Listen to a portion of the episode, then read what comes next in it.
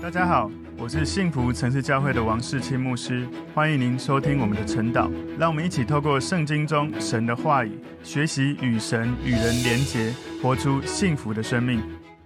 好，大家早安。我们今天早上晨祷的主题是伊甸园中的亚当。伊甸园中的亚当，我们要默想的经文在创世纪第二章八到十七节。我们先一起来祷告，主，我们赞美你，透过伊甸园你的创造，我们知道你有你美好的心意。而且在其中，你创造了一切，不管是自然景观，或者是亚当在其中，求圣灵帮助我们明白，在圣经中神美好的心意。奉耶稣基督的名祷告，阿门。好，我们今天晨祷的主题是伊甸园中的亚当。默想的经文在创世纪第二章八到十七节。耶和华神在东方的伊甸立了一个园子，把所造的人安置在那里。耶和华神使各样的树从地里长出来。可以悦人的眼目，其上的果子好做食物。园子当中又有生命树和分别善恶的树，有河从伊甸流出来，滋润那园子。从那里分为四道，第一道名叫比逊，就是环绕哈菲拉全地的，在那里有金子，并且那地的金子是好的，在那里又有珍珠和红玛瑙。第二道河名叫基训，就是环绕古实全地的。第三道河名叫底格里斯，流在亚述的东边。第四道河就是幼发拉底河。耶和华神将那人安置在伊甸园，使他修理看守。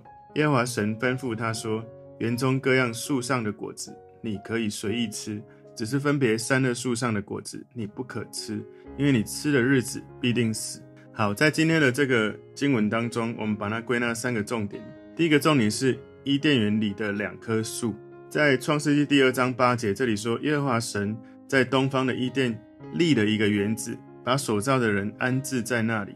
所以神在这个东方的伊甸立一个园子，这个伊甸园是神专门栽种的花园，是神为亚当还有后来的夏娃所造的一个完美的居所。所以神把人安置在那个地方。亚当跟夏娃他被造的细节给我们一些信息哦。你读过创世纪第一章之后。接下来，我们如果有认真去思考，可能会认为男人、女人同时应该是被造出来，但经文不是这样子告诉我们。一直到创世纪第二章，我们才知道人类被造的细节。创世纪第二章第九节，耶和华神使各样的树从地里长出来，可以悦人的眼目，其上的果子好做食物。原子当中又有生命树和分别善恶的树。所以，创世纪第二章其余的部分没有针对创造万物有。更多其他不同的描述，而是可能从亚当的角度来看创世的历史。这个是亚当所经历的创造。当然，这个创造的过程是神所造的。从创世记第一章第一节到创世记第二章第七节，并没有矛盾，而是细节的补充。所以在新约里面，耶稣他曾经在马太福音十九章四节，他这样子说：“他说，耶稣回答说，那起初造人的是造男造女。”并且说，因此人要离开父母，与妻子联合，二人成为一体。这经你们没有念过吗？所以耶稣他就说出来，创世记第一章跟第二章的事件是一个和谐的一种叙述。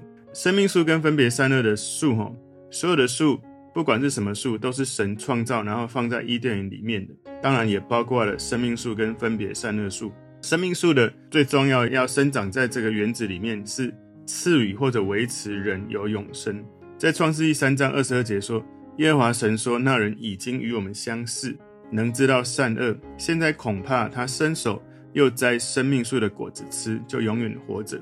所以，当人被逐出这个伊甸园的时候，其实神有美好的计划，是靠着耶稣来救赎人，可以回到跟神的关系。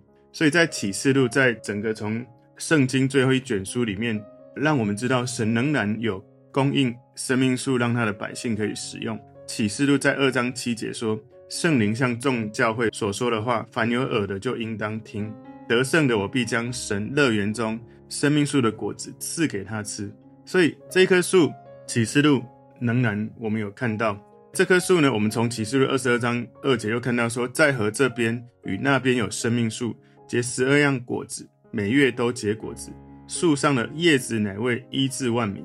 所以这里面有分别善恶树，有生命树，而生命树是维持你的生命可以永生的，而分别善恶树其实就是一棵诱惑的树。当你吃了分别善恶树的果子的时候，亚当对善恶有了一种经验上的认识，或者它叫做分别善恶的树哈，并不是要人能知道善恶，而是神能够试验人的善恶。如果你懂得不吃，你是在神的眼中是善的；如果神已经告诉你吃了会死，不要吃，你还去吃，就表示你真的是恶哦。所以我猜有可能哦，神他要人来倚靠神去分辨善恶。我在猜啊，哈，当然圣经没这样写，但是我在猜，有可能，如果亚当、夏娃他们一直都只吃生命树，而没有吃善恶树的果子，当他们跟神的亲密度到有一天更成熟的时候，他们光是从神的连结就可以分辨善恶，根本不需要吃善恶树，但是他们却想要靠自己去吃善恶树，所以我在想，有一个可能是神要人持续依靠他。事实上，以现代人来说，人们。有时候可能把科技当分别善恶树了，就是想要透过研发科技、透过发明、透过自己的创造，好像自己要像神一样。所以，不管是在当时的亚当，或是现代人，我们如果想要靠自己而不靠神，其实那时候可能我们在努力想要靠自己去吃善恶树，而不是靠着神去分辨善恶。很多人就问我说：“如果神是好的神，他就创造生命树就好了，干嘛要创造善恶树呢？”事实上，如果神只创造生命树，其实人是没有选择的。神让人做选择，神要人依靠他，而不是依靠那些神以外的东西。如果有了这个分别三要素，才能够有这样子的机制出来。今天第二个重点是园中的河。创世记二章十节说，有河从伊甸流出来，滋润那园子，从那里分为四道。所以这里呢，好像有一个人亲眼目睹这个河流跟周围的环境。有可能是亚当自己写的，在创世二章十一节，第一道河名叫比逊，就是环绕哈菲拉全地的，在那里有金子。比逊河跟哈菲拉全地，其实现在我们没办法确定在什么地方，有可能已经被淹没在波斯湾的海底。第一道河名叫比逊哦，这个河流他们被赋予一些特定的名称，这些名称跟他们在现代或在古代世界的河流名称是一致的。不过这些河流名称不能够用来确定伊甸园的位置，因为。大洪水来了，就改变了整个地球的景观，就抹去了这些河流。因为挪亚跟他的儿子们用人们熟悉的前洪水时代的河流来命名后洪水时代的一些河流，所以我们才有了今天的这个底格里斯河或者幼发拉底河这种现代河流的名称。我记得以前我们读书的时候都背过这个底格里斯河、幼发拉底河，生命活水所流到的地方。人类的文化，人类的生命就在那个地方能够繁衍下来。今天第三个重点，神给亚当的命令，创世纪二章十二节说，并且那地的金子是好的，在那里又有珍珠和红玛瑙。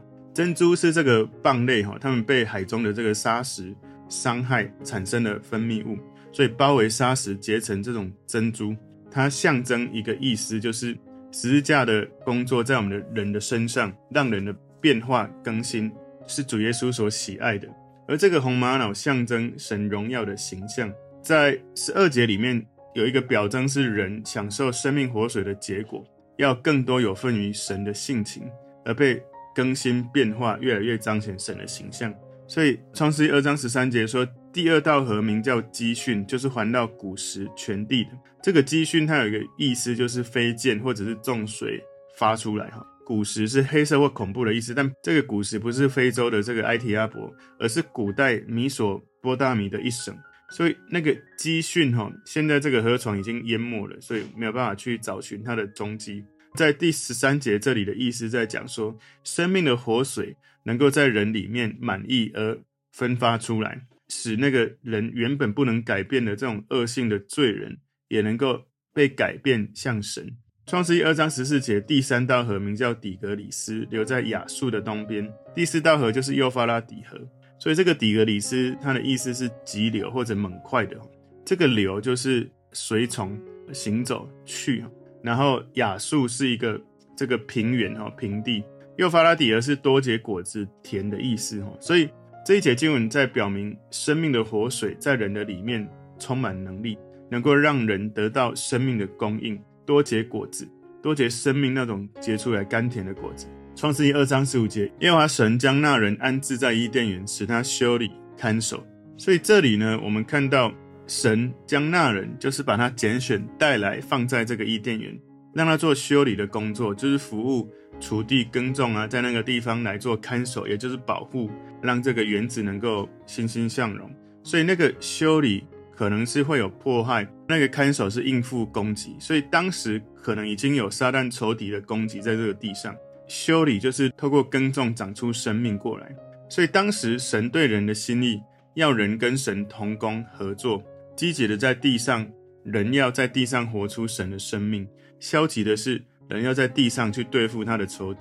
所以人活着在这个地上，你要管理这个园子。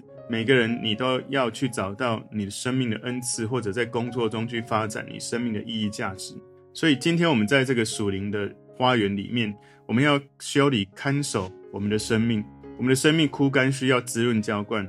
你工作，让你的身体劳动，让你去运动，让你有生活有乐趣，需要从主来知道生命的次序。当撒旦仇敌在攻击你的时候，我们的生活、言语、行为、举止、心思意念，我们需要常常倚靠神，不给魔鬼来攻击。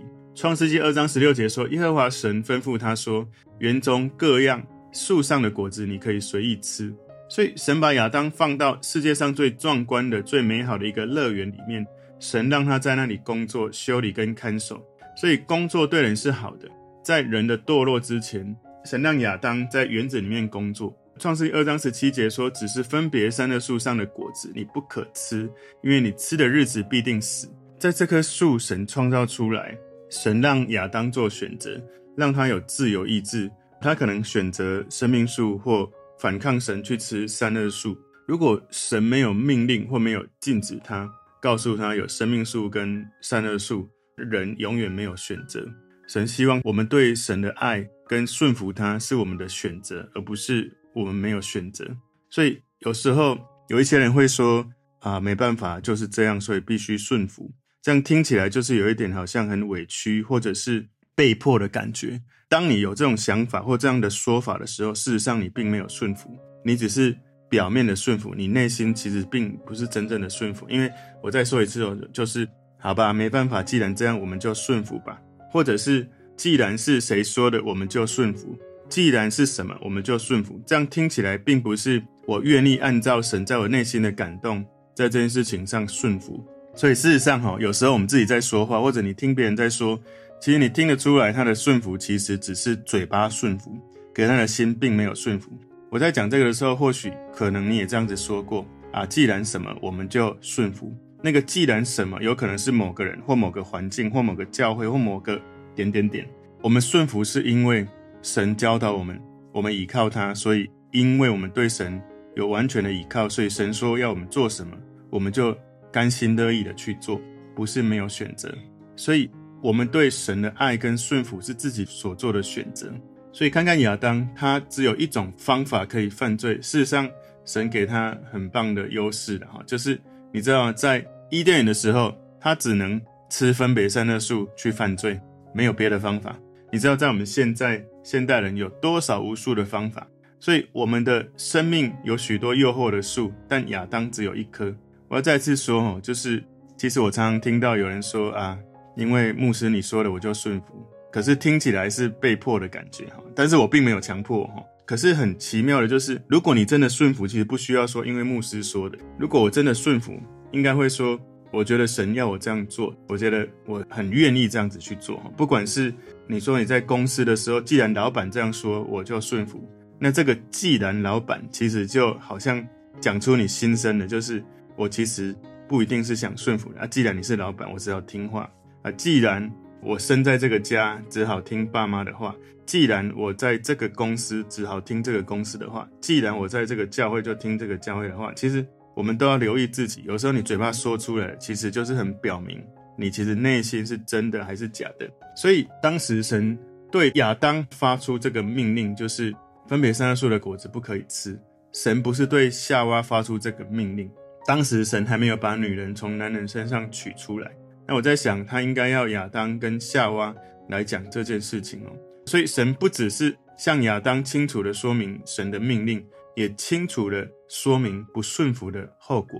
求神帮助我们。当时亚当后来其实他没有听神的话，后来不顺服，做了自己想做的事情。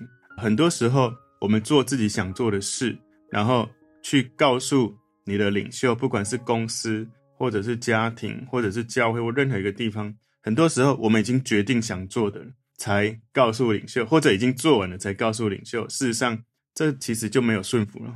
你真的顺服是，我要再讲一次哈，顺服。很多人说顺服就蒙福，但是那个顺服到底对象是谁？你顺服的对象是神，不是公司，不是教会，不是牧师，而是因为我顺服神，所以我按着神的感动，我愿意这样子来往前去做神给我感动的事情。所以有一些人他会用权柄说啊，你没有顺服我，你就不会被祝福。事实上这是很危险的宣告哈，你应该说，如果你顺服神就得祝福，如果你没有顺服神，你就没有从顺服神当中得祝福。我是一个陪伴你，我们来一起经历顺服神生命的结果。所以求神帮助我们，透过今天伊甸园中的亚当来反思，我们在这个起初神所造的伊甸园，亚当被放在里面，而面对生命树跟善恶树他所做的选择。今天的重点有三个，第一个是伊甸园里的两棵树，第二个重点园中的河。第三个重点，神给亚当的命令，求神帮助我们从这个当初神创造的心意来明白，其实神要人依靠他、顺服他。而现在在你的生活情境当中，是否有哪一些诱惑你的树？在你的目前的环境当中，是否你在顺服的时候是好像很委屈或是被迫呢？有时候人家并没有强迫你，或者没有要你委屈，可是你的表达是不是会变委屈、被迫？或者你的顺服是不是真的顺服神？亚当他在顺服这件事情，他没有持续的做好，以至于他招致到这种没有顺服的结果。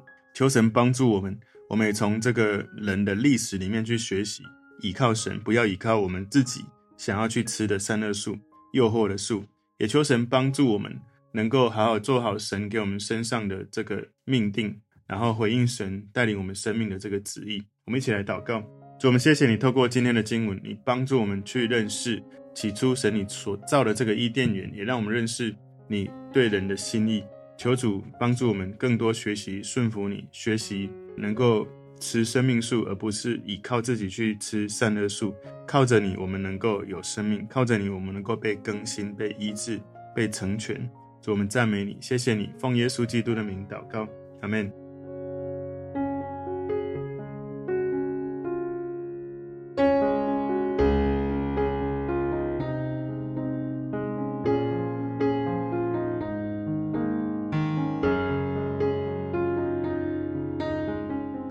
如果这个信息对您有帮助，请您在影片下方按赞、留言，并分享给您的朋友，分享在您的 IG、Facebook、Line 或者其他的社群媒体上面，来祝福您的朋友。当然，也别忘了订阅我们的频道和开启小铃铛，这样您就可以收到我们最新的影片通知哦。